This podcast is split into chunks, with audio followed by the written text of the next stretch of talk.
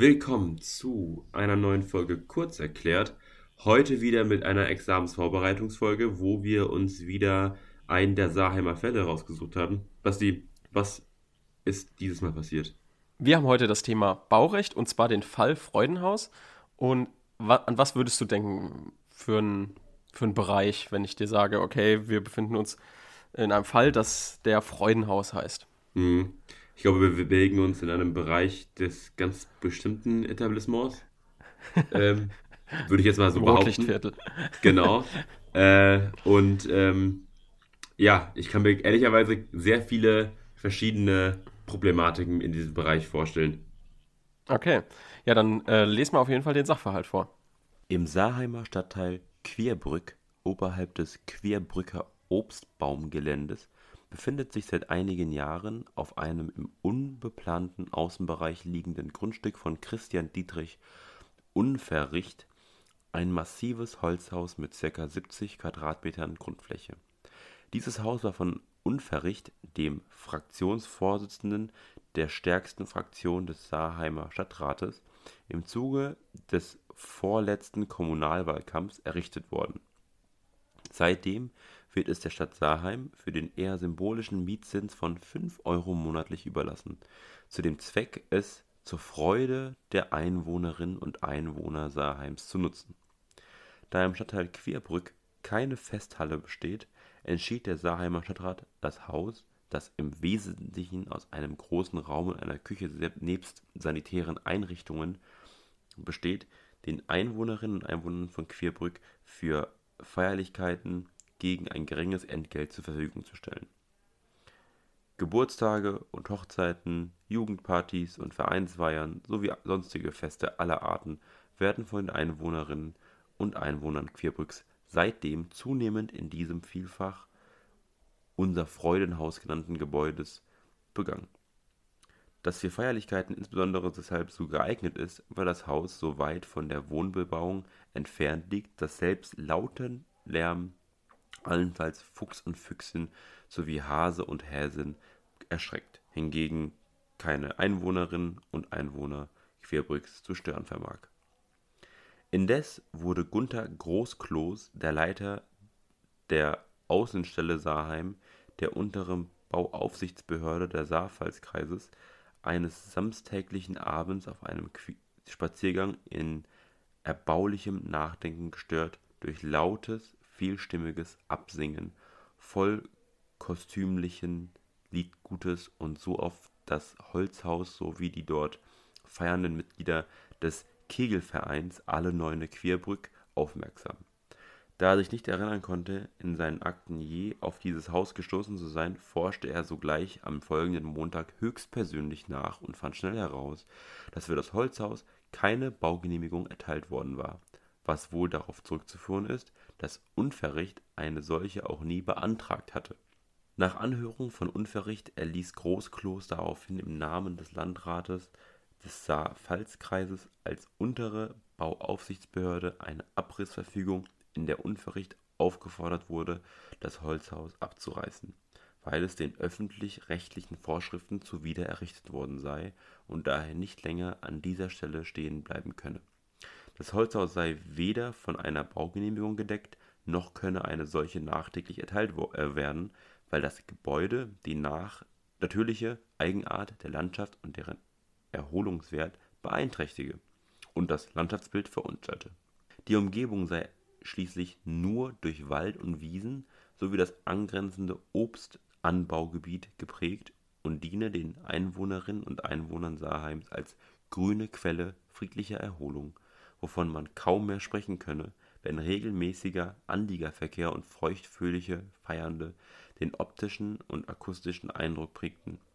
Im Übrigen sei das Holzhaus ohnehin fehl am Platz, denn es lasse die Entstehung einer Splittersiedlung befürchten, wenn weitere Grundstückseigentümerinnen und Eigentümer sich daran beispielnehmend in der Nachbarschaft ebenfalls ein Haus errichteten. Als Unverricht die Abrissverfügung erhält, ist er empört das Freudenhaus verstoße gar nicht gegen baurechtliche Bestimmungen, denn es handele sich beim Haus sehr wohl um ein Vorhaben, das nur im Außenbereich seinen Platz finden könne, weil im Innenbereich die mit den Feierlichkeiten meist verbundene Geräuschentwicklung nicht zumutbar sei, während im weiten Umkreis rund um das Freudenhaus niemand gestört werde.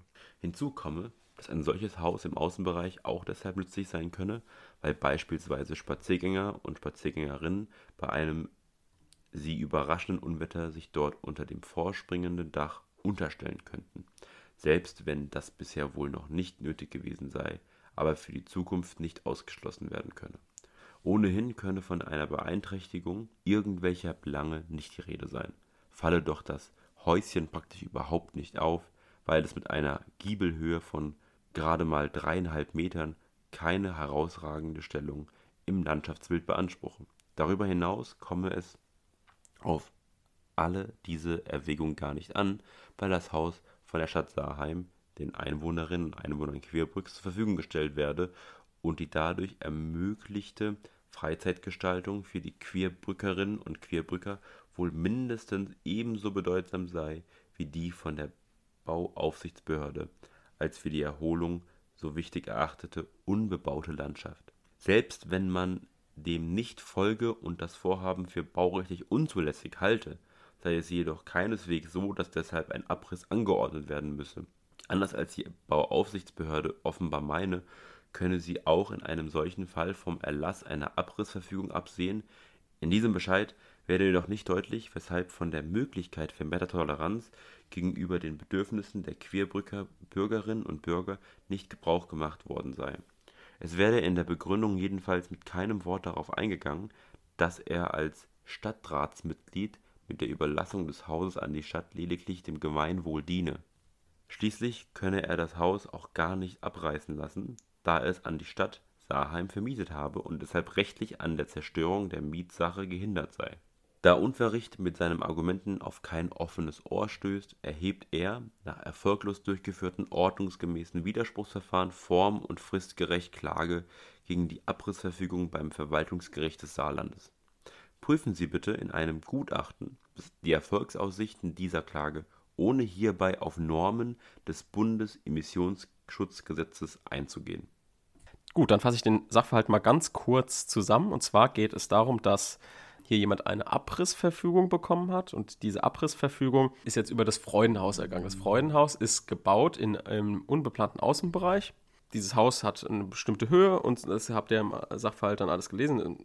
Es ist 3,5 ähm, Meter hoch und ja, ist halt im Außenbereich und hat keine Baugenehmigung bekommen. Und der Gunther Großkloß, der ist jetzt Mitarbeiter in der Behörde, bei der unteren Aufsichtsbehörde und hat halt gesehen, okay, dieses Haus, das muss auf jeden Fall abgerissen werden.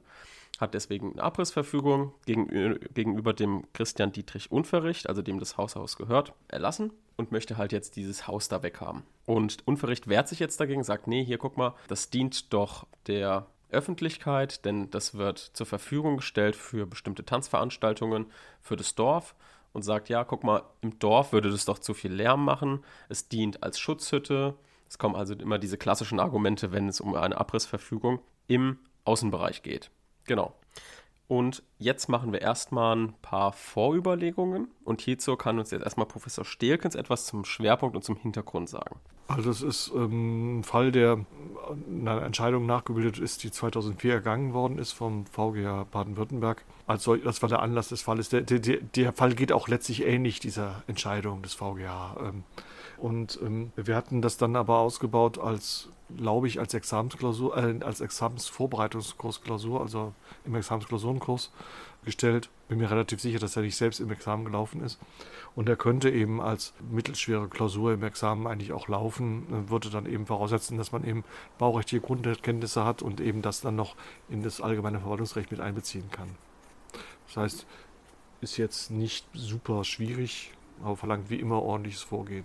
Genau, und dann steigen wir auch direkt in die Lösung des Falles ein. Erstmal befinden wir uns ja in einer Abrissverfügung. Also wir wissen, es soll ein Verwaltungsakt, Abrissverfügung ist meistens ein Verwaltungsakt, also als Vorüberlegung denken wir uns das, mm, soll irgendwie weggehen. Also jemand möchte diese Abrissverfügung weghaben. Und dann denken wir natürlich immer zuerst an die Anfechtungsklage. Anfechtungsklage ist immer etwas aufheben, Verpflichtungsklage ist etwas haben.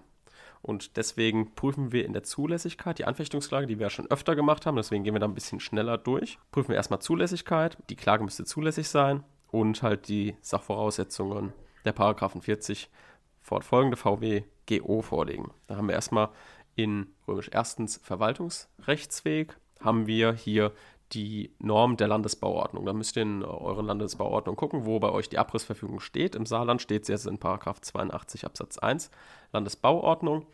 Und dort heißt es einfach, dass ihr unter bestimmten Voraussetzungen darf die Behörde gegen euch eine Abrissverfügung erlassen.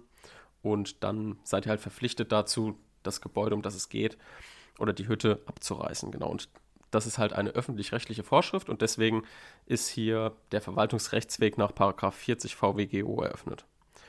Dann haben wir die statthafte Klageart. Die statthafte Klageart richtet sich nach dem Begehren des Klägers. Also wir haben wieder Paragraph 88, den wir immer mit zitieren und uns immer ins Gedächtnis rufen, okay, was möchte denn jetzt der Kläger? Und der Kläger möchte, wie gesagt, diese Abrissverfügung, die ein Verwaltungsakt ist, nach 35 Satz 1 VWVFG möchte er weghaben.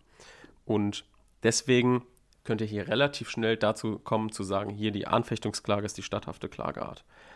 Bei der Anfechtungsklage unter Römisch drittens ist natürlich auch immer die Klagebefugnis in direkter Anwendung nach 42 Absatz 2 VWGO zu prüfen. Ist hier auch relativ schnell mit der Adress Adressatentheorie und damit Artikel 2 Absatz 1 Grundgesetz erfüllt, denn wir wissen alle, wenn die Möglichkeit besteht, in das gegen Artikel 2 Absatz 1 verstoßen sein könnte, ist auf jeden Fall der Kläger klagebefugt. Dann kommen wir in römisch viertens, das ist das Vorverfahren nach 68 VWGO. Da könnt ihr einfach einen Satz schreiben, ja, ist auf jeden Fall durchgeführt worden, weil aus dem Sachverhalt geht hervor, dass das Vorverfahren wurde form- und fristgerecht durchgeführt. Dann kommt der Klagegegner, den müsst ihr bestimmen nach eurem nach eurem bestimmten Landesrecht, je nachdem, ob ihr das Rechtsträgerprinzip habt, nach 78 Absatz 1 Nummer 1 oder halt das Behördenprinzip nach 78 Absatz 1 Nummer 2. Und beteiligten und prozessfähig müssen Kläger als natürliche Person natürlich auch sein, das ist 61 Nummer 1 VWGO. Und die beteiligten Fähigkeit jetzt hier im Saarland des Landrats als Behörde, weil das ist das Behördenprinzip im Saarland, ergibt sich aus 61 Nummer 3 VWGO. Wie gesagt, guckt da bei euch im Landesrecht, ob ihr das Behörden- und Rechtsträgerprinzip habt. Dann sind natürlich immer andere Beteiligten und prozessfähig und andere natürlich auch Klagegegner. So, das heißt, Klage wurde auch fristgerecht erhoben innerhalb eines Monats nach dem Widerspruchsbescheid und deswegen ist die Klage auf jeden Fall zulässig. Und jetzt gibt uns Professor Stehlkens erst nochmal einen Hinweis wie die Zulässigkeit zu behandeln ist, also wie viel Zeit wir darauf verschwenden sollen. Und wir behalten ja im Hinterkopf, okay, wir haben hier eine Anfechtungsklage, eine klassische Anfechtungsklage ohne große Probleme. Also das ist jetzt hier wirklich eine 0815 Anfechtungsklage, die man eigentlich in der Lage sein sollte, wenn es wirklich überhaupt nichts Interessantes in der Zulässigkeitsprüfung gibt, innerhalb von 10 Minuten runterzuschreiben. Das ist reine Textbaustein praktisch, äh, wo man das reinschreiben muss. Und da kann man äh, äh, nur eigentlich Zeit verlieren. Also wir hatten, ich denke, dass man da, man kann da eben Minuspunkte bekommen, nicht nie Minuspunkte, aber man verliert halt vor allen Dingen Zeit für den Hauptteil, sodass man da eigentlich nur was falsch machen kann aber nicht positiv was richtig machen kann. Deswegen empfiehlt man wirklich immer dringend, dass man bei solchen 0 auf 15 Klagen, also Anfechtungsklagen vor allen Dingen, ähm, wo nichts Besonderes ist, also keine Fortsetzungsfeststellungsklage, keine Fragen bei Widerspruchsverfahren, Verwaltungsrechtsweg unproblematisch, Verwaltungsaktcharakter auch, ja, dass man das wirklich einfach runterschreibt und fertig ist. Und wir kommen in die Begründetheit. Heute befassen wir uns ja mit der Abrissverfügung. Und in der Begründetheit schauen wir uns gleich mal so einen Standardaufbau an, damit ihr wir machen den Fall jetzt insbesondere deswegen, weil dann habt ihr mal so einen klassischen Fall mit Anfechtungsklage, Abrissverfügung. Wie wird sowas aufgebaut? Weil es kommt relativ häufig in Klausuren und auch im Examen, dass eine Abrissverfügung geprüft werden muss. Im zweiten Examen übrigens auch. Ich beschäftige mich zum Beispiel jetzt auch wieder mit Abrissverfügungen fürs zweite Examen. Und ja, deswegen schauen wir uns das mal ein bisschen genauer an. Aber erstmal den Obersatz ist ganz wichtig für die Anfechtungsklage. Im Obersatz guckt ihr schon, dass ihr die Sachen einsetzt, wie wir es immer machen. Also nicht einfach den Paragraphen 113 Absatz 1 Satz 1 VWGO abschreiben, sondern insbesondere darauf achten, dass ihr halt schon die Sachen, wie gesagt, ein bisschen konkretisiert. Also die Anfechtungsklage ist begründet, soweit der Bescheid rechtswidrig ist und unverrecht, also hier der Kläger, dadurch in seinen Rechten verletzt ist. Also schauen wir uns mal an, wie so eine Abrissverfügung denn aufgebaut werden muss. Also, eine Abrissverfügung wird folgendermaßen aufgebaut. Natürlich in der Anfechtungsklage, wie wir es immer kennen, mit dem klassischen Aufbau, indem wir jetzt die Abrissverfügung integrieren. Also wir haben erstens, römisch erstens, Rechtsgrundlage, römisch zweitens formelle Rechtmäßigkeit der Abrissverfügung, römisch drittens materielle Rechtmäßigkeit der Abrissverfügung. Und in der materiellen Rechtmäßigkeit setzen wir jetzt die speziellen Sachen von der Abrissverfügung ein. Der Rest bleibt eigentlich klassisch. Das heißt, wir suchen uns erstmal die Rechtsgrundlage raus. Hier müsst ihr jetzt nicht groß rumsuchen oder groß andere Rechtsgrundlagen in Frage stellen und sagen, okay, könnte das die Rechtsgrundlage sein oder das, denn die Abrissverfügung ist eine ganz klipp und klare Rechtsgrundlage, die es hierfür gibt. Und das ist der Paragraphen 82 Absatz 1 Landesbauordnung, jetzt im Saarland. Bei euch, wie gesagt, im Landesgesetz immer ein anderer, aber es wird auch so um die 80er sein. Dann schauen wir uns mal an, wie es denn jetzt in der materiellen Rechtmäßigkeit aufgebaut ist. In der materiellen Rechtmäßigkeit habt ihr erstmal, wie immer, die Tatbestandsvoraussetzungen der Abrissverfügung und des Paragraphen 82 Absatz 1 Landesbauordnung zu prüfen. Das ist einmal die Errichtung im Widerspruch zu öffentlichen Vorschriften. Und hier schaut er jetzt, okay, wurden gegen öffentliche Vorschriften verstoßen. Dann muss es, eine, muss es an einer Möglichkeit fehlen, auf andere Weise als durch eine Beseitigung rechtmäßige Zustände wiederherzustellen. Und hier steigt er jetzt ein in die Prüfung, okay, ist denn hier jetzt eine Baugenehmigung, könnte man eine beantragen.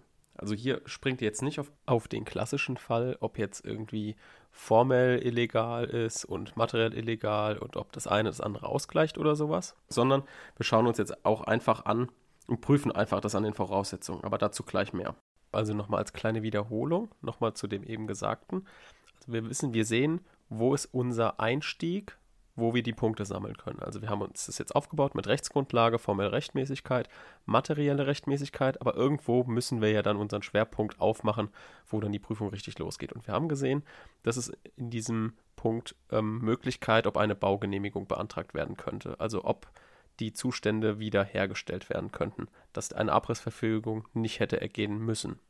So, das ist also unser Einstiegstor sozusagen, um jetzt endlich Bauplanungsrecht prüfen zu können, weil wir wissen alle, wenn wir Baurecht prüfen, egal ob Abrissgenehmigung, äh, Abrissverfügung oder Baugenehmigung, wir müssen auf jeden Fall irgendwie versuchen, an den Paragraphen 30, fortfolgende Baugesetzbuch oder aus der Landesbauordnung irgendwie das Bauplanungsrechtlich und Bauordnungsrechtlich einordnen müssen. Das ist also so, so, der klassische Aufbau. Ihr setzt einfach eigentlich wie bei jeder anderen Anfechtungsklage die Vorschriften der Tatbestandsgrundlage einfach in der materiellen Rechtmäßigkeit ein.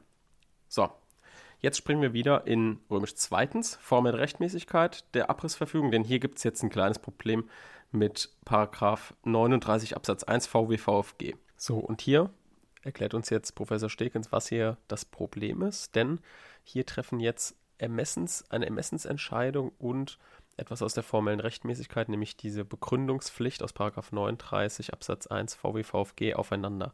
Und wie dieses Problem zu lösen ist, erklärt uns jetzt Professor Stekens. Also die Frage ist also jetzt hier praktisch, wie das in welchem Zusammenhang beides steht. Also einmal, was die Behörde letztlich geschrieben hat in ihrer Begründung. Und die zweite Frage ist dann, wie der materielle Entscheidungsvorgang praktisch, der dann äh, am Maßstab des 40 VWVFG respektive 114 Satz 1 VWGO zu prüfen ist. Das ist immer schwierig, weil wir, äh, weil bei Ermessensentscheidungen spielt vor allen Dingen auch eine Rolle, entsprechend dem Zweck der Ermächtigung in materieller Hinsicht, das Motiv der Verwaltung, also warum die Verwaltung eine bestimmte Entscheidung trifft.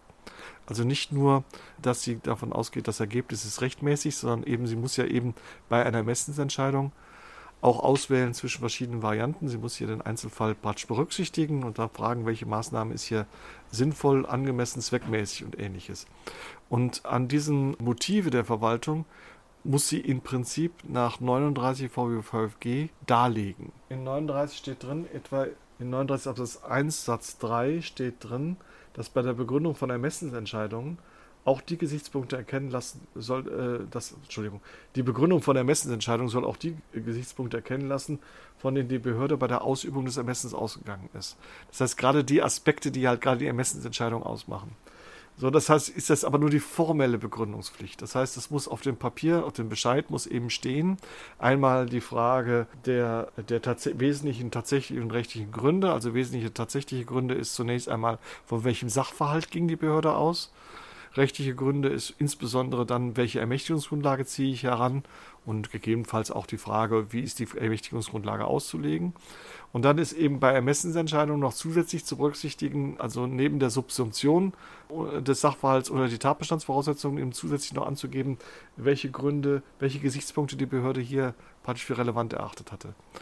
Und das steht jetzt formell auf dem Papier. Und jetzt neigt man dazu, dass das, was auf dem Papier steht, auch dann nur bei der materiellen Ermessensermächtigung zu berücksichtigen ist. Das stimmt auch in vielen Fällen, aber man sollte das trotzdem deutlich unterscheiden. Zunächst einmal, was muss die Behörde eigentlich schreiben? Wenn die Behörde nicht das schreibt, was sie äh, nicht vollständig schreibt, was sie eben schreiben müsste, ist der Bescheid formell rechtmäßig, rechtswidrig. Das bedeutet aber nicht zwingend, dass sie sich materiell rechtlich keine Gedanken gemacht hat. Es kann durchaus sein, dass man eben schlampig bei der Bescheidbegründung war, aber sich materiell eigentlich alles möglich an Gedanken gemacht hat und das vielleicht sogar in der Akte niedergelegt hat, aber nicht in der Bescheidbegründung niedergelegt hat. Und dann ist es eben darum, dass man sagt, okay, der Bescheid mag formell rechtswidrig sein oder nicht gut begründet sein. Das kann dann allenfalls ein Indiz dafür wirken, dass es eben materiell rechtlich bestimmte Entscheidungen nicht keine Rolle gespielt haben, aber eben auch nicht mehr an dem Dienst. Das kann man durchaus auch anderweitig widerlegen, wenn die Behörde sagt, nein, nein, ich weiß noch ganz genau, wir haben an die und die Punkte gedacht. Ja, dann wäre es eben materiell rechtmäßig, obwohl es vielleicht einen Form Formfehler bei der Begründung des Bescheides gibt. Und deswegen muss man diese zwei Aspekte deutlich unterscheiden. Also, dass der, die Begründung unzureichend ist, ist eben nur ein Indiz für eine unter Umständen fehlerhafte Ermessensentscheidung, aber nicht zwingend. Dann gibt es noch die Variante der vorgetäuschten Gründe, also dass die äh, Verwaltung irgendwie Gründe vorspiegelt, die sie gar nicht hatte. Ähm, also zum Beispiel sachfremde Gründe ähm, natürlich nicht offenlegt. Also Motto, ich habe den Abrissverfügung nur erlassen, weil ich die betroffene Person nicht leiden kann oder ähnliches. Sondern und dann muss man das eben nachher überprüfen im Gerichtsverfahren, ob die angegebenen Gründe tatsächlich stimmen oder ob die wahren Gründe eigentlich die sind, die die Ermessensentscheidung äh, begründet haben. Das heißt, diese zwei Aspekte muss man auseinanderhalten. Normalerweise ist es so, dass eben die Behörde die Begründe angeben muss, die sie zu ihrer Entscheidung bewogen haben, sodass ein Bescheid etwa, der eine Abrissverfügung, die erlassen wird, aus dem, aus dem Grund, dass man die Person, der man die Abrissverfügung äh, gegenüber der man die Abrissverfügung erlässt, politisch nicht mag, dann müsste man eigentlich, um eine formell ordnungsgemäße Begründung zu schreiben, das ist der Grund, ja, also das ist, das ist der Punkt, weswegen ich ausgegangen bin, dann wäre die Begründung formell rechtmäßig, Materiell wäre das natürlich aber ermessenswidrig, weil das sicherlich nicht dem Zweck der Ermächtigung entspricht, eine Abrissverfügung zu erlassen, aus politischen Gründen. Also aus, aus persönlichen politischen Gründen und nicht aus sachlichen Gründen praktisch. Ist, äh, so stellt sich das Verhältnis letztlich mehr oder weniger dar. Die Abrissverfügung könnte nicht hinreichend begründet worden sein, denn der Unverricht rügt das ja. Also hier habt ihr wieder das, was ihr schreiben müsst, schon im Sachverhalt vorgegeben. Also schaut euch immer in der Klausur den Sachverhalt genau an. Wenn hierzu irgendwas vor allem zu der Begründung oder zu der Form oder sowas eines Verwaltungsaktes viel geschrieben wird oder argumentiert wird von einer Seite, dann müsst ihr das auch aufgreifen und entweder sagen, ja, der Typ hat recht oder nein, der Typ hat nicht recht. Aber der Klausurensteller und Klausurenkorrektor, der möchte jetzt sehen, dass ihr damit auf jeden Fall argumentieren könnt. Und jetzt in der Landesbauordnung im Saarland und wahrscheinlich auch bei allen anderen wird für die Abrissverfügung der Behörde Ermessen bezüglich der Rechtsfolge eingeräumt. Und zwar sowohl für das Entschließungsermessen, also das Ob des Tätigwerdens, als auch hinsichtlich des Inhalts, also der Widermaßnahme, das, das Auswahlermessen hinsichtlich des, des Mittels. Und für 39 Absatz 1 Satz 3 bedeutet das jetzt, dass grundsätzlich in der Begründung alle Punkte aufzuführen sind, von denen die Behörde bei ihrem Ermessen Gebrauch gemacht hat. Also hätte, wenn man jetzt nach dem VWVFG geht, die Behörde auf jeden Fall sagen müssen, aus, aus welchen Gründen sie nicht vom Erlass einer Abrissverfügung abgesehen hat.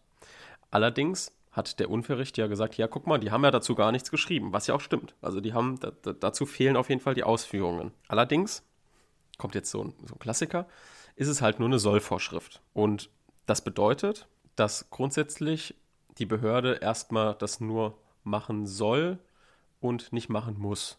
Nach wohl herrschender Meinung ist es dann so, dass von der Begründung der Ermessenserwägung abgesehen werden kann. wenn es einer solchen Begründung letztlich nicht bedarf, weil die getroffene Entscheidung für den Betroffenen selbstverständlich ist.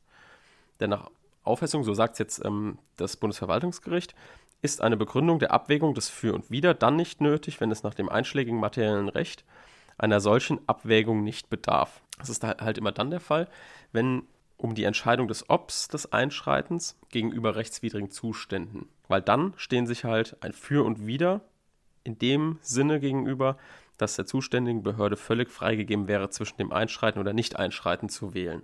So, deswegen muss halt diese Abwägung des Für und Widers nur dann begründet werden, wenn der Fall so aussieht, dass bestimmte Anhaltspunkte die Angemessenheit einer Ausnahme, also einer Duldung des rechtswidrigen Zustandes hier, rechtfertigen würden. Gut, und hier gibt es keinen Anlass für die Annahme, dass die Bauaufsichtsbehörde von einem solchen Sonderfall ausgeht. Gut, es war jetzt ein, bisschen komplizierter, das war jetzt vom Bundesverwaltungsgericht.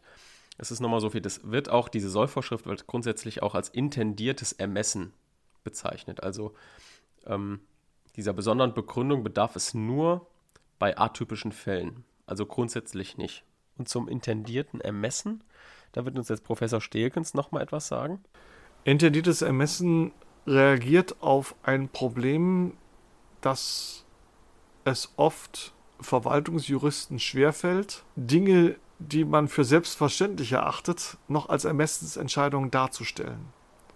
Also damit meine ich, wenn ein Bauvorhaben rechtswidrig ist, gab es, mag es gute Gründe geben, im Einzelfall, wenn man das besonderen Anlass hat, von der Abrissverfügung abzusehen. Aber es gibt eigentlich keinen Grund, von einer Abrissverfügung nicht abzusehen, wenn kein Grund ersichtlich ist, weswegen man davon absehen sollte.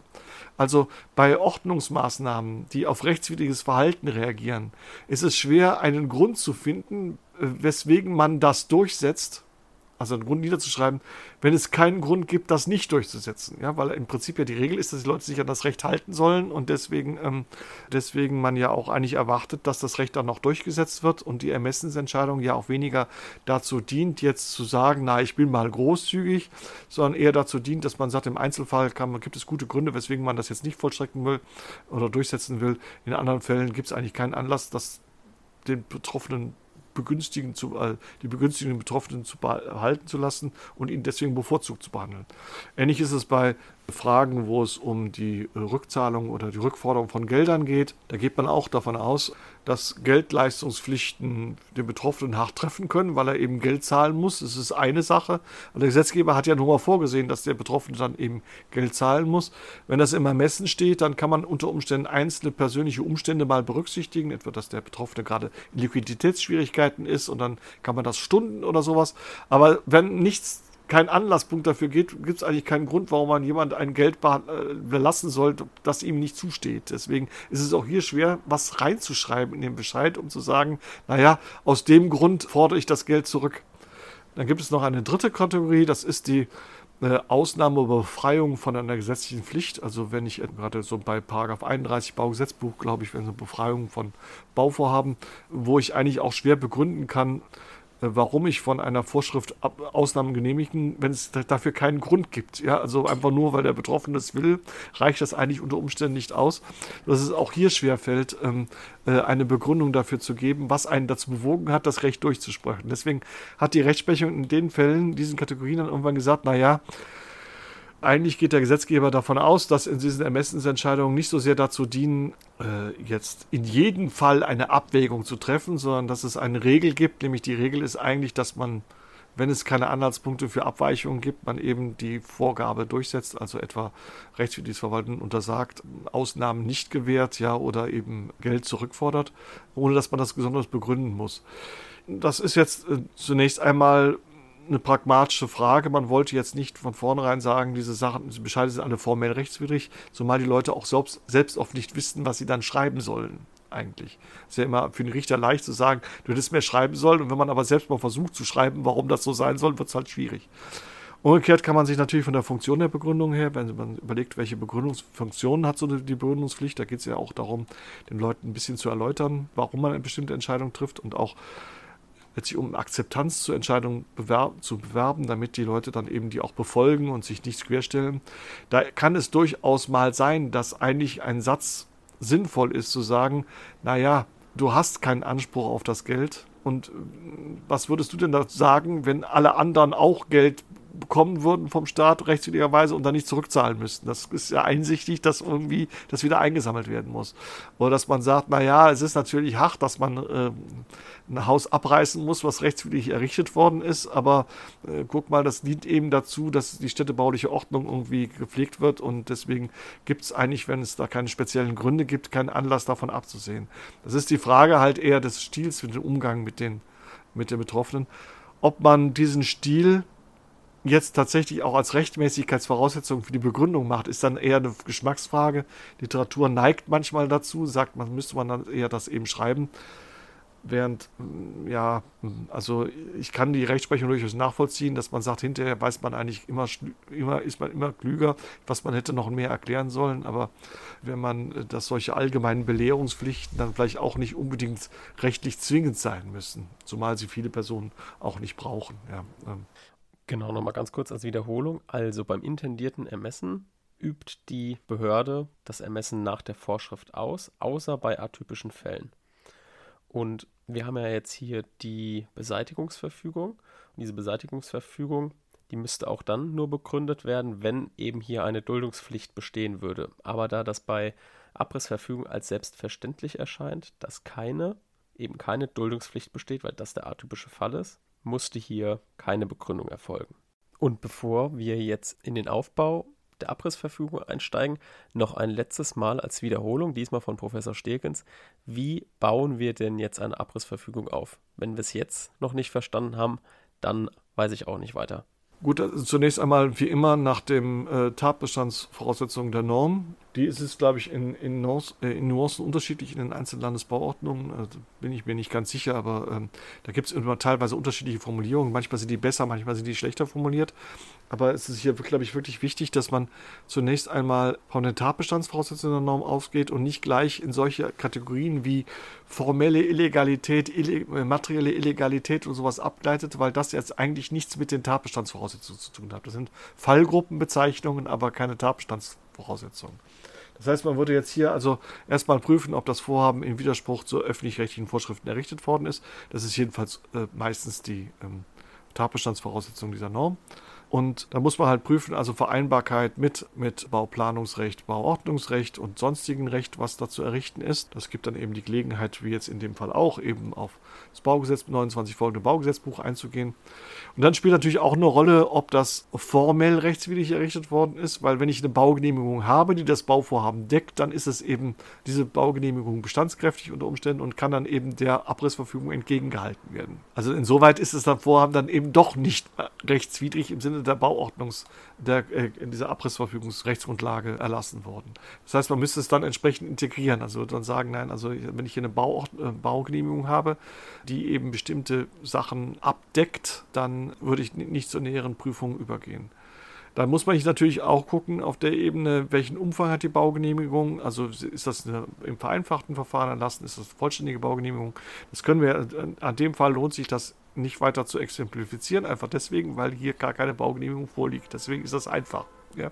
Also prüfe ich einfach nur, ob das Vorhaben hier in dem Fall mit materiellem Baurecht übereinstimmt oder nicht übereinstimmt, weil ich keine Baugenehmigung habe und komme dann eben zum Ergebnis, dass das Bauvorhaben rechtmäßig oder rechtswidrig ist. Und dann kann ich allenfalls mir noch die Frage stellen, wobei die Lösung immer ein bisschen schwierig ist, spielt es eine Rolle, ob das Bauvorhaben, wenn denn jemand eine Genehmigung gestellt hätte, genehmigungsfähig wäre. Das wäre aber, wenn, dann überhaupt entweder auf der Tatbestandsseite zu prüfen, nämlich dann, wenn man äh, das Tatbestandsmerkmal der Bauordnung, was in einigen Ermächtigungslagen drinsteht, dass es, wenn nicht auf andere Zustände Baurecht, andere Weise baurechtmäßige Zustände hergestellt werden können, ob man das als Tatbestandsmerkmal sieht oder hinterher erst als Verhältnismäßigkeitsprüfelement bei der Ermessensentscheidung. Es spricht einiges dafür, als Tatbestandselement das zu sehen. Da muss man aber auch sehen, dass eben nicht ohne weiteres, also etwa der Umstand, dass ein Bauvorhaben genehmigungsfähig wäre, kann den Tatbestand nicht erfüllen, wenn der Betroffene keinen Antrag stellt. Also weil man den Antrag nicht erzwingen kann. Ja? Also deswegen ähm, äh, muss man in dieser Konstellation immer ein bisschen aufpassen. Kann ich von Amts wegen eine Befreiung erteilen, zum Beispiel als Alternative? Kann oder muss ich das erteilen äh, von Amts wegen oder ähnliches? Aber im Prinzip gilt hier wie immer auch eigentlich zunächst einmal den Tatbestand zu Ende durchzusubsumieren. Dann kommen wir zu römisch drittens, materielle Rechtmäßigkeit der Abrissverfügung. Und hier habe ich ja schon gesagt, setzen wir jetzt die Tatbestandsvoraussetzungen um, die wir aus 82 Absatz 1 Landesbauordnung haben. Also mh, hm, guckt ihr einfach, nehmt ihr einfach diesen Paragraphen auseinander. Was gibt es da für Voraussetzungen? Ihr könnt auch gerne, wenn ihr zum Beispiel nicht wisst, wie man jetzt, ihr kriegt neuen Paragraphen und wisst nicht, wie ihr den prüfen sollt, dann macht ihr einfach selbst irgendwie bestimmte Voraussetzungen und teilt euch das selbst ein. Das spielt erstmal keine Rolle, hm, wie ihr den Aufbau wählt. Ihr wisst, ihr müsst euch nicht rechtfertigen für euren Aufbau und deswegen könnt ihr da eigentlich immer so die Rechtsgrundlagen selbst auseinanderbasteln und euch halt die Tatbestandsvoraussetzungen selbst anordnen, in welcher Reihenfolge ihr es möchtet. Und hier haben wir jetzt erstmal unter A Errichtung in Widerspruch zu öffentlich-rechtlichen Vorschriften. Also die, die, dieses Freudenhaus müsste jetzt entgegen der öffentlich-rechtlichen Vorschriften gebaut worden sein. Und nach 60 Absatz 1 Landesbauordnung wäre hier eine Baugenehmigung erforderlich gewesen, denn es ist weder äh, in einem irgendwie freigestellt oder äh, sonst was. Also es ist eigentlich ein ganz normales Haus, was gebaut werden müsste. Und das geht natürlich nur mit Baugenehmigung. Und diese Baugenehmigung haben sie hier einfach nicht. Das heißt, es wurde entgegen der öffentlichen Vorschriften äh, gebaut. Genau, und jetzt müsste es an einer Möglichkeit fehlen, auf eine andere Weise als durch eine Beseitigung rechtmäßige Zustände wiederherzustellen. Das ist also dieser, dieser Gedanke, okay, könnte man denn irgendwie anders als mit, mit der Abrissverfügung die rechtsmäßigen Zustände wiederherstellen? Das wäre natürlich der Fall, wenn man eine Baugenehmigung beantragen könnte und diese Baugenehmigung auch zulässig wäre. Das heißt, wir prüfen jetzt Inzident, okay, ist denn hier dieses Vorhaben mit Bauordnungs- und mit Bauplanungsrecht vereinbar? Gut, in Bauordnungsrecht, da gibt es nur mh, hm, einen kleinen Punkt, den könnt ihr euch in der Lösungsskizze ansuchen, äh, anschauen. Da geht es um den Begriff des Verunstaltens. Das überspringen wir jetzt aber erstmal, das ähm, könnt ihr euch, da gibt es auch eine schöne Anmerkung in der Lösung, nochmal so durchlesen. Es wird in den Klausuren nicht so häufig drankommen. Wir schauen uns jetzt lieber mal ein bisschen genauer Vereinbarkeit mit Bauplanungsrecht an. Und hier müssen also gegen die Paragraphen 29 fortfolgende Baugesetzbuch verstoßen worden sein. Und wir schauen uns also als erstes an, okay, in welchem Bereich liegt denn jetzt das Freudenhaus? Wir wissen, okay, es gibt den Paragraphen 30, das ist ein Bebauungsplan im Bereich eines Bebauungsplans und hier nehmen wir dann die Vorschriften aus der Baunutzungsverordnung, ziehen wir noch heran und schauen dann, okay, ist das Bebauungsplangebiet hier ein Wohngebiet oder was auch immer. Das haben wir jetzt aber hier allerdings nicht, deswegen gehen wir weiter. Einen Schritt weiter, das ist der Paragraph 34. Genau, also wir rutschen jetzt einfach eine Stufe runter Bebauungsplan fällt weg und kommen jetzt zum Innenbereich. Und im Innenbereich gibt es ja immer dieses, dieses faktische Baugebiet. Also wir gucken, okay, wenn kein Bebauungsplan vorliegt, wie sieht es denn in Wirklichkeit aus? Ist es ein faktisches Baugebiet aus der Baunutzungsverordnung, vielleicht ein allgemeines Wohngebiet oder was auch immer? Das haben wir hier aber auch nicht, denn wir befinden uns im Außenbereich. Das haben wir ja schon, haben wir ja schon ähm, im Sachverhalt an die Hand bekommen, dass wir im unbeplanten Außenbereich sind. Dann gehen bei uns immer die Alarmglocken an. Okay, es ist Paragraph 35. Und was für eine Alarmglocke geht bei uns an bei 35? Das Wissen, dass eigentlich im Außenbereich nichts gebaut werden soll. Also der Gesetzgeber wollte, Leute, baut das alles in der, innerhalb der Stadt, also in Paragraph 34 oder in Paragraph 30. Wir möchten im Außenbereich nichts haben, denn das dient der Natur, dem Naturschutz, der Erholung und dem, dem ganzen Kram, dass man halt nicht draußen auch alles zubaut. Also der Gesetzgeber hat das schon so eingeteilt, Ballungsgebiete und das andere dient der Erholung. So. Natürlich gibt es Vorhaben, die im Innenbereich andere zu sehr stören würden. Und die muss man dann nach außen bauen. Das sind die privilegierten Vorhaben, also sowas wie ein Schweinemastbetrieb. Niemand will mitten in der Stadt einen Schweinemastbetrieb haben. Deswegen ist es sinnvoll, diese auszulagern oder bestimmte andere Sachen. Da gibt es diese Paragraph 35 Absatz 1 Nummer 1 bis 4 und das sind die privilegierten Vorhaben und die schaut ihr euch einfach an. Da merkt ihr euch einfach dazu, okay, das sind solche Vorhaben, die der Gesetzgeber wiederum auch gesagt hat, okay, wir wollen zwar im Außenbereich nichts haben, aber die Sachen, die halt einfach notwendig sind und im Innenbereich nicht, nicht zu verwirklichen sind, weil die Leute zu sehr stören werden, die kommen in den Außenbereich. Natürlich wissen wir, das sind Ausnahmen von der Regel. Das heißt, es wird eng ausgelegt. Ihr könnt also nicht irgendwas, was ungefähr in die Nummern passen, da reinpacken. Also grundsätzlich erstmal eng auslegen. Es sind übrigens Nummer 1 bis 8. Und dann können noch Vorhaben im Einzelfall zugelassen werden, wie ihr hört im Einzelfall, also auch wieder eng auslegen. Das ist dann der Absatz 2. Und jetzt erklärt uns nochmal Professor Stelkens aus seiner Sicht die Funktion des Paragraph 35 Baugesetzbuch. Die Funktion von 35 Baugesetzbuch ist wie die Funktion von, äh, von 34 und des gesamten Baugesetzbuchs, jedenfalls äh, 29 folgende, ist eben eine geordnete städtebauliche Entwicklung sicherzustellen und im Prinzip sicherzustellen, bei Paragraph, dass eben nicht jeder baut, wo er will, äh, im Wesentlichen, weil man davon ausgeht, dass das eben insgesamt man einer gewissen Anleitung bedarf für das Bauvorhaben, für, für, für, das, für, die Städtebau, für den Städtebau. Und dann ist eben die, die Grundidee des Paragraph 35 ist eben die, dass eigentlich dort, wo noch nichts steht und nichts geplant ist, man eigentlich auch nichts hinbauen soll. Also der Außenbereich von der Befreiung, Bebauung freigehalten werden soll. Einfach deswegen, weil man irgendwo auch einen Erholungsraum braucht oder freie Fläche braucht und ähnliches. Und ähm, das ist das eine. Und da steckt so ein bisschen die Grundidee dahinter, wenn man was Neues bauen will, ohne dass das irgendwie städtebaulich eingerahmt ist, dass man dann eher am ehesten einen Bebauungsplan erlassen soll, damit man dann das die verschiedenen Güter abwägen kann und dann kann man normalerweise dann auch genau planen, wo das hinkommt. Davon gibt es dann Ausnahmen in 35 äh, Absatz 1, wo man sagt, da verlange ich jetzt keine Bauleitplanung, sondern ich lasse praktisch als gesetzgeberische Entscheidung bestimmte Bauvorhaben auch im Außenbereich zu. Und das ist der Fall eben, Beispiel, beste Beispiele sind immer diese landwirtschaftlichen Betriebsstätten, ähm, äh, dass man halt sagt, äh, ja gut, also ein Bauernhaus, wenn das tatsächlich dann zum Wohnsitz des Landwirtes gehört, dann soll das eben auch nach wie vor im Außenbereich möglich sein, auch den zu erweitern oder ähnliches, wenn man die Familie größer wird oder und dass man jetzt dafür extra ein Bauvorhaben braucht. Und das andere sind eben Windenergieanlagen zum Beispiel, wo man sagt, ja gut, die können man sinnvollerweise nur im Außenbereich bauen. Da brauche ich aber jetzt auch nicht unbedingt eine umfassende Bauleitplanung. Inzwischen hat man so ein ähnliches Instrument dafür entwickelt, aber im Grundidee ist eben, die können nur außen gebaut werden. Und dann gibt es so andere Bauvorhaben wie Kiesgruben oder sowas, die man gar nicht anderswo hinstellen kann als genau da und ähnliches. Aber die Grundidee ist eben normalerweise, also äh, so wenig bauen draußen wie möglich, aber dann doch das, was notwendigerweise draußen ist, das kann man, was man eben nur da bauen kann, sinnvollerweise, äh, das soll man dann eben dann auch da bauen können.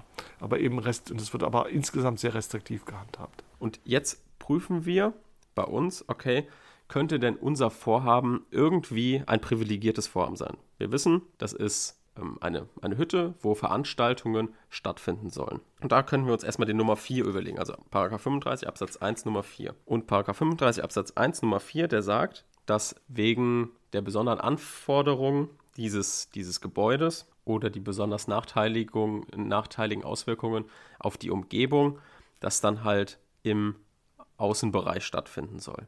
Und der Unverricht, der führt natürlich jetzt an, okay, es könnte vielleicht wegen den Geräuschemissionen privilegiert sein. Hier nochmal ein kleiner äh, Side-Fact. Emissionen sind ähm, Belästigungen, schädliche Umwelteinwirkungen, die von einer Anlage ausgehen und Emissionen sind die Sachen, die auf die Person einwirken.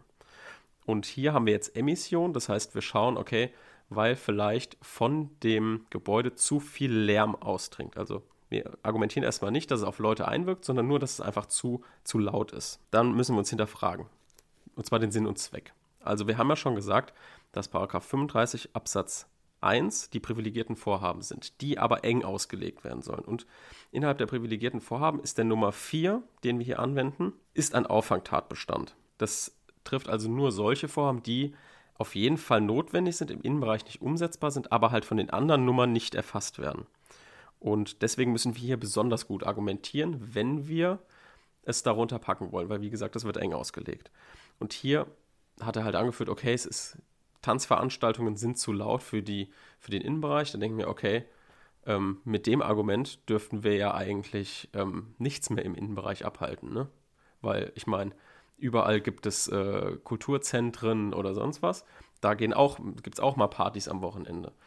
Das, das heißt, das ist auf jeden Fall kein Argument zu sagen, okay, das ist auf jeden Fall ein Vorhaben, was im Innenbereich nicht umzusetzen ist, weil es zu beeinträchtigend für die Nachbarschaft ist. Ich meine, als Vergleich wären zum Beispiel ein Schweinemastbetrieb oder ähm, Hühnerzucht oder sowas. Dann denke ich mir, okay, das ist ja kein Vergleich. Also auf jeden Fall passt das hier nicht unter den Auffangtatbestand. Dann kommt immer dieses klassische Argument, ja, es fällt darunter, weil es den Spaziergängern Schutz vor dem Wetter bietet. Und deswegen muss es privilegiert sein, also dieses Schutzhüttenargument. Aber aus dem Sachverhalt geht halt auch klar hervor, dass dieses Dach auch viel zu klein ist, um den Spaziergang Schutz zu bieten. Und das ist ja auch verschlossen die ganze Zeit. Das dient ja, wie gesagt, nur den Tanzveranstaltungen. Also das ist zwar ein Argument, was immer kommt, das müsst ihr halt immer gucken, okay, stimmt das, ist das jetzt eine Schutzhütte oder nicht? Und allein die, die Größe widerspricht ja auch schon 3,5 Meter Höhe, widerspricht ja schon dem Argument der Schutzhütte. Und deswegen auch wieder, das Freudenhaus soll im Außenbereich nicht errichtet werden. So, dann kommt noch das Argument für die Nutzung als öffentliche Einrichtung durch die Gemeinde. Und das ist dieses Argument, dass dieses Haus ja der Öffentlichkeit gewidmet ist, also eine öffentliche Einrichtung ist und deswegen der bef gesamten Bevölkerung zugutekommt. Ja, und hier können wir eigentlich mit den gleichen Argumenten wiederkommen. Also, da es ein privilegiertes Vorhaben wäre, müsste es gerade im Außenbereich erforderlich sein zu bauen. Und ich meine, auch, also ein, ein, eine gemeindliche Einrichtung muss ja nicht gerade im Außenbereich gebaut werden, sondern die kann ja auch gerade im Innenbereich sein. Es ist sogar sinnvoll, diese gerade im Innenbereich zu, zu verorten, denn dann haben die Leute kürzere Wege und so ist es weit außerhalb. Also es ist, widerspricht ja eigentlich sogar ein bisschen diesem Argument. Also könnt ihr auch sagen, es soll halt nicht gerade im Außenbereich gebaut werden, sondern es kann auch im Innenbereich stattfinden und deswegen ist es nicht privilegiert. Gut, damit sind wir aus den privilegierten Vorhaben raus. Dann könnten wir noch in ein sonstiges Vorhaben nach Absatz 2 fallen. Dann dürften öffentliche Belange durch das Vorhaben nicht beeinträchtigt sein. Eine Beeinträchtigung öffentlicher Belange liegt insbesondere in den Fällen der 35 Absatz 3 Satz 1 vor. Da haben wir auch wieder ein paar Punkte, die entgegenstehen könnten. Deshalb könnten dem Freudenhaus zunächst der Paragraph 35 Absatz 3 Nummer 5 entgegenstehen. Die genannten Belange sind die Unberührtheit der natürlichen Eigenart der Landschaft und deren Erholungswert. Und diese Beeinträchtigung der natürlichen Eigenart der Landschaft ist schon dann gegeben, wenn eine bauliche Anlage der vorgegebenen Bodennutzung der Außenbereichslandschaft widerspricht und deshalb einen Fremdkörper in der Landschaft bildet, ohne dass es darauf ankommt, ob das Vorhaben verdeckt ist oder auffällig sichtbar in Erscheinung tritt. Insofern ist es halt nach dem Argument von dem Unverricht egal, dass es nur 3,5 Meter hoch ist. Es ist auf jeden Fall dem Erholungswert, sage ich jetzt mal, nicht zuträglich. So, das heißt, auf jeden Fall steht hier eine Beeinträchtigung öffentlicher Belange in Frage. Und dann kommt das typische Argument auch noch der Splittersiedlung. Es könnte eine Splittersiedlung entstehen. Das bedeutet, hm, es hat eine gewisse Vorbildsfunktion und dann könnten sich drumherum halt wieder auch andere Hütten oder Häuser ansiedeln. Und dann würde eine Siedlung entstehen, die eigentlich nicht zu der eigentlichen Siedlung, die den Innenbereich umfasst, dazugehört. Und deswegen, das muss verhindert werden. Und das ist der Paragraph 35 Absatz 3 Nummer 7. Und natürlich hat das genauso eine Vorbildfunktion. Ne? Also wenn, wenn dann dieses, das eine Baugenehmigung bekommt, was ist denn das Argument zu sagen, okay, der zweite, der genau daneben ist, der bekommt sie nicht. So, und so entstehen halt Splittersiedlungen und das soll auf jeden Fall verhindert werden. Das heißt, letztendlich muss man sagen, dass das Freudenhaus im Widerspruch zum Bauplanungsrecht steht. Und jetzt kommen noch zwei Probleme, die in den Saarheimer Fällen öfter drankommen. Das erste Problem ist, dass die Behörde den richtigen Adressat hier aussuchen muss mit der Abrissverfügung.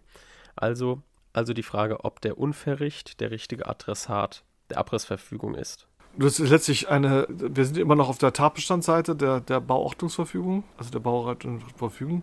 Und da geht es ja immer nur, da brauche ich eine Ermächtigungsgrundlage dafür, dass ich jemanden verpflichten kann, eben das Haus abzureißen. Und äh, das setzt eben immer nie, ja nicht nur voraus, dass ich eben eine Anordnungsbefugnis habe als solche, sondern auch wem gegenüber, weil es ja soll eine konkrete Person verpflichtet werden.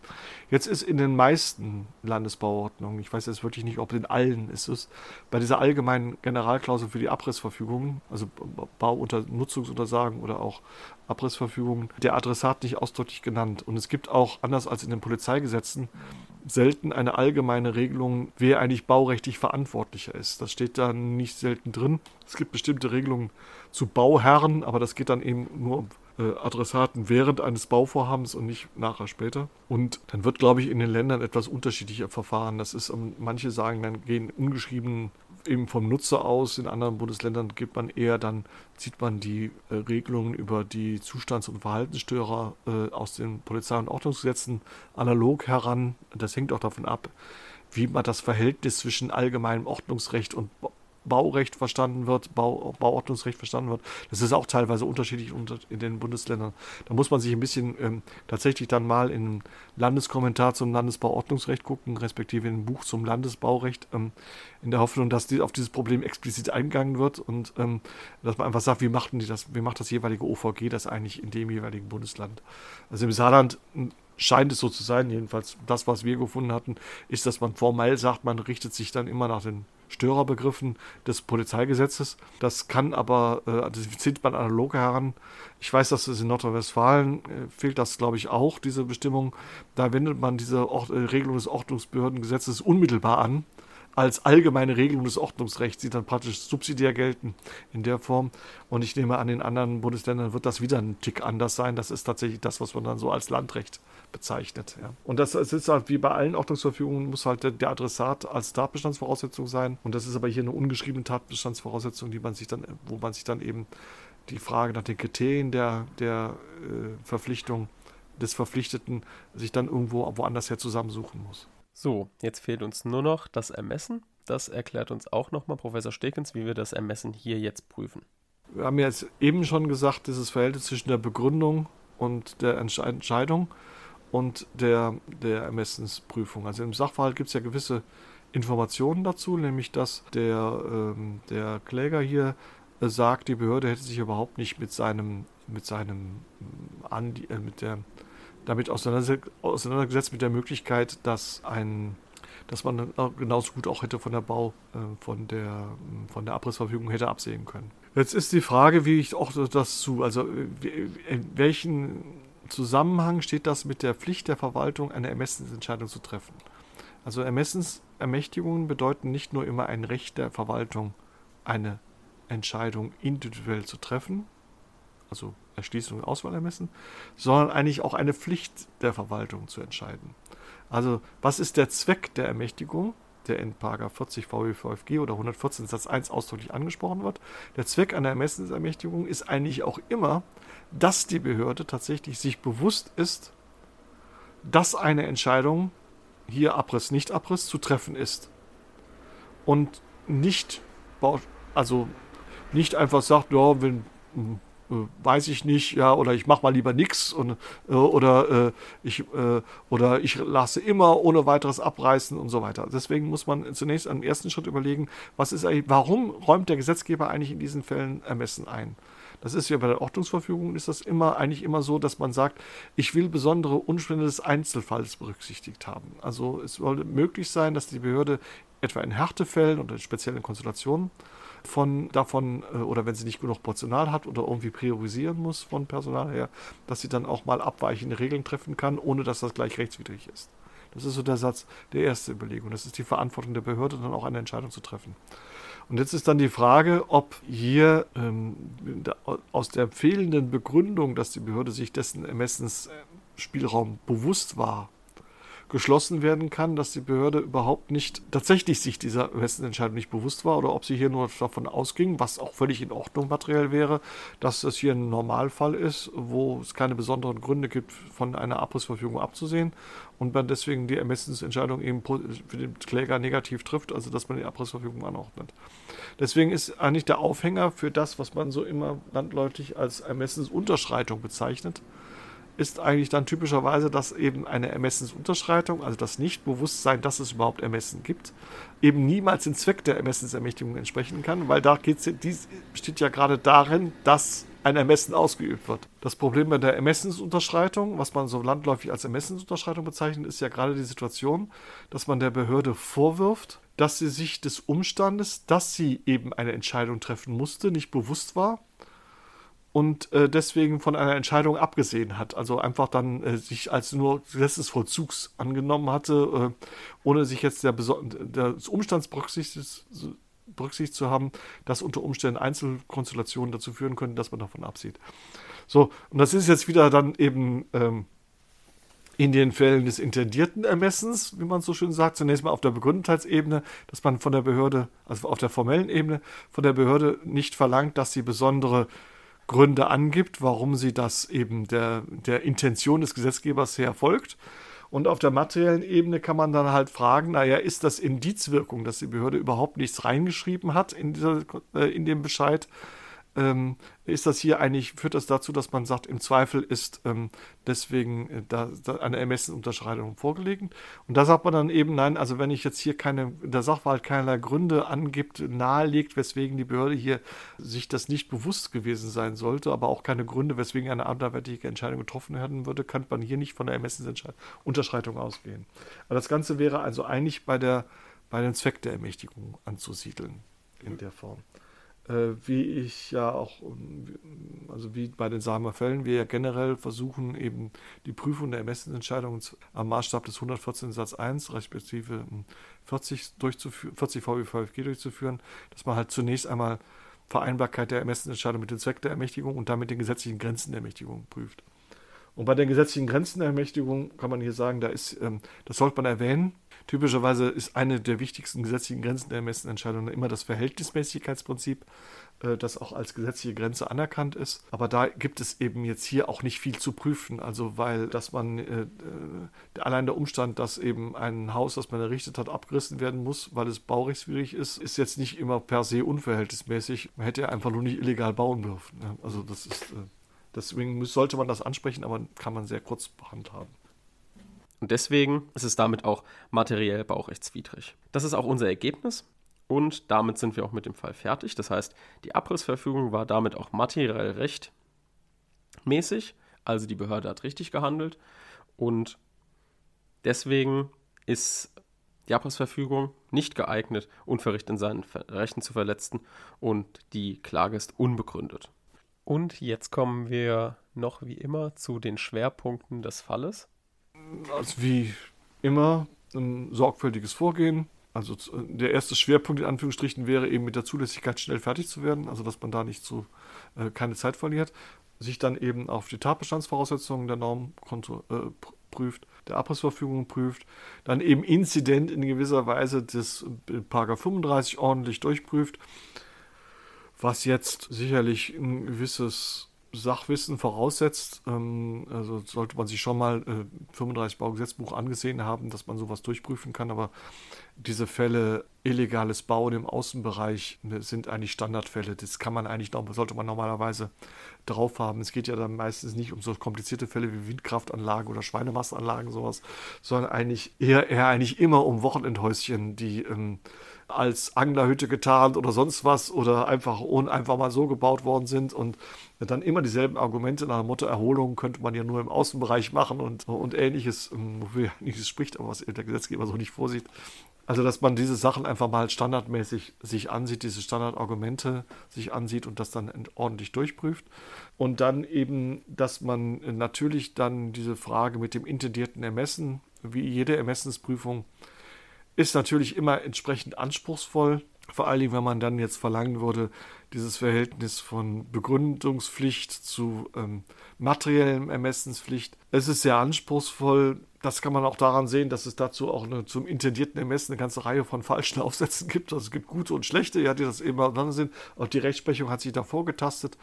Da ist eben eigentlich ganz gut, dass man dieses Problem ersieht, dass es eben das Problem des Selbstverständlichen gibt, was man keine Begründung, was, was man nur schwer begründen kann. Aber da würde ich jetzt nicht allzu viel tiefende Kenntnisse voraussetzen. Aber oder es ist einfach dieses es ist nicht so schwer, diese Sonderform des intendierten Semesters, äh, Ermessens zu beherrschen, wenn man sich tatsächlich weiß, normalerweise, wie ich eine Ermessensprüfung prüfe. Und das ist etwas, was man sich wirklich gerade im Ordnungsrecht reinprügeln muss, dass man genau weiß, wie ich eigentlich hier vorgehe. Ich denke, dass man da sich sehr schnell sehr viele Punkte bekommen kann, wenn man das sinnvoll prüft und nicht alles durcheinander prüft, wie das oft der Fall ist.